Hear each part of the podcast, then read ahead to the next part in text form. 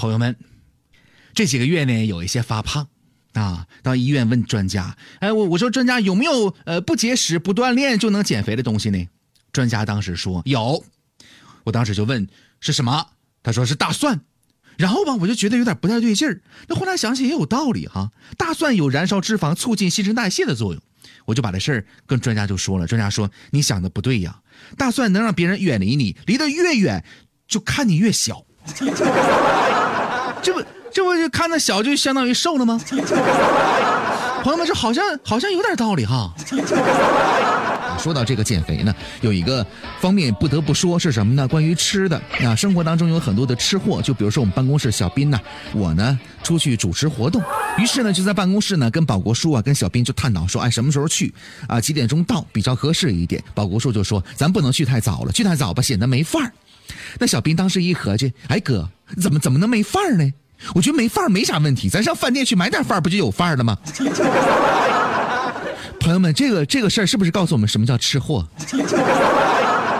我们办公室小斌呢，连吃药都得吃汤药，他不吃中成药，理由非常的简单，作为吃货，吃汤药他能多吃几口。继续来说一说世纪减肥史吧。在一九零八年的时候，因为一次这个服装展示啊，让很多欧洲的贵族就觉得，哎，穿上美丽的衣服呢，显得自己非常的优雅，体态非常的优美。于是呢，下决心去加入了减肥的行列当中去。那么从这一刻开始呢，这种趋势呢，就很快传遍了整个欧洲跟美洲大陆。因此，人们说呢，二十世纪初啊，是胖子黄金时代的终结呀。但是问题随之而来了。二战爆发之后呢，备受摧残的欧洲物质匮乏，减肥文化呢是暂时消失了。政府啊、营养学家呀、家庭主妇们呢，都忙着用不多的这个定量的粮食分配维持日常的健康跟消耗，肥胖呢不再是他们担心的问题了。其实减肥运动呢，早在十九世纪就已经开始了。在一八六三年的时候，有一个人呢叫威廉班廷啊，发表了世界上第一本关于依靠节食减肥的书，是什么呢？这本书的名字叫《一封写给公众的关于减肥的信》。从那儿开始呢，减肥这事儿呢，才算是真正的进入了普通人的视野当中啊。但是这本书呢，仅仅二十一页，记录了作者的减肥的历程。这个书呢，一度十分的流行，以至于节食减肥法呢，至今仍然被称之为班廷减肥法。但是这个时候呢，人们既不觉得肥胖不健康，也不觉得需要很多的力气去减掉肥肉。在二十世纪呢，是减肥的开始。一九一八年有一本书呢，叫《食谱和健康》啊，成为了当年的畅销书啊。在这本书当中啊，首次是提出了卡路里这么一个概念。他说呢，你应该尽可能的多用卡路里这个词，这样呢，你吃东西的时候就会感觉到呢自己在摄入卡路里，而非仅仅吃了一片面包或者呢一块派。这本书畅销了二十年的时间。一九二零年开始出现了低卡路里的食谱，有一个食谱叫什么呢？叫好莱坞十八天减肥计划，就建议说呢，人们每天呢应该摄入五百八十五卡，主要从这个柑橘类的水果当中来摄入的。那么说到减肥啊，很多人在想啊，减肥药是什么时候出现的呢？其实减肥药诞生在一九一零年代，其中啊包含很多的什么呢？虫子，哎，绦虫。那学过生物的人都知道，猪肉绦虫是一种多么恶心的虫子啊！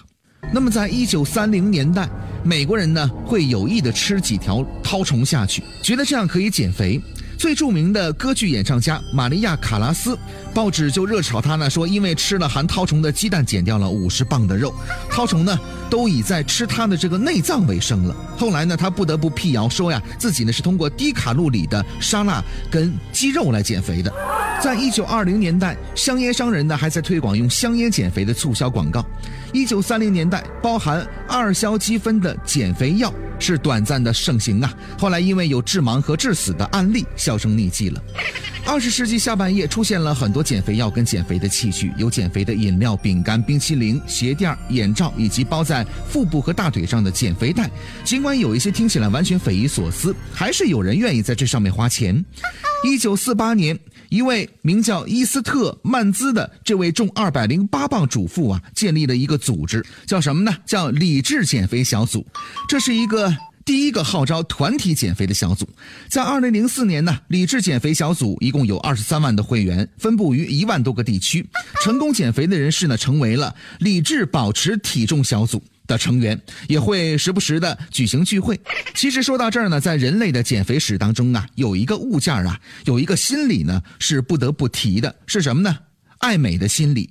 而这个物件，换句话说呢，这个产品，这个商品是什么呢？比基尼。一九四五年七月五号，在巴黎时装的设计师啊。发明了比基尼之后呢，肥胖彻彻底底的跟不时髦联系在了一起。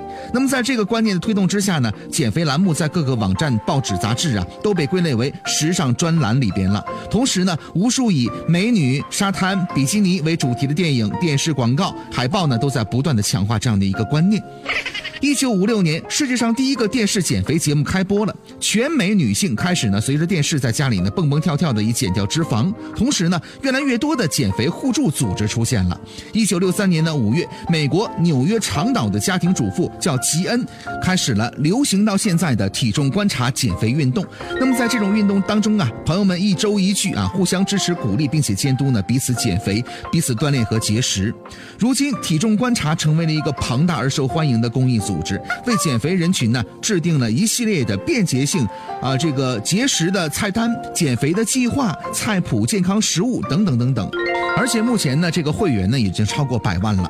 一九六八年，两位美国大夫呢加入到了倡导减肥的行列当中啊。有一本书叫《快速节食减肥法》，成为了当时的畅销书。在一九七二年，吃肉减肥法呢也正式面世了。那么这个吃肉减肥法呢，倡导说什么呢？说想减肥的人呢，不吃或者是极少吃碳水化合物啊，敞开的吃肉。